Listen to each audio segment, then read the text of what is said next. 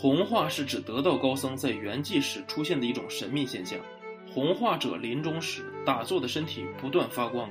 其形骸不断缩小或消失，最后只剩下指甲和毛发。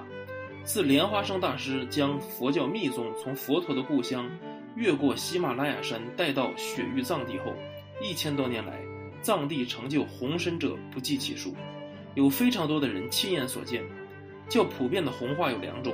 一种是修行人圆寂前要求独处，死后七天不要动他的遗体。房间里会充满奇异的彩虹般的光，到第八天，人们打开房间，只见修行人的遗体已经消失，只留下头发和指甲。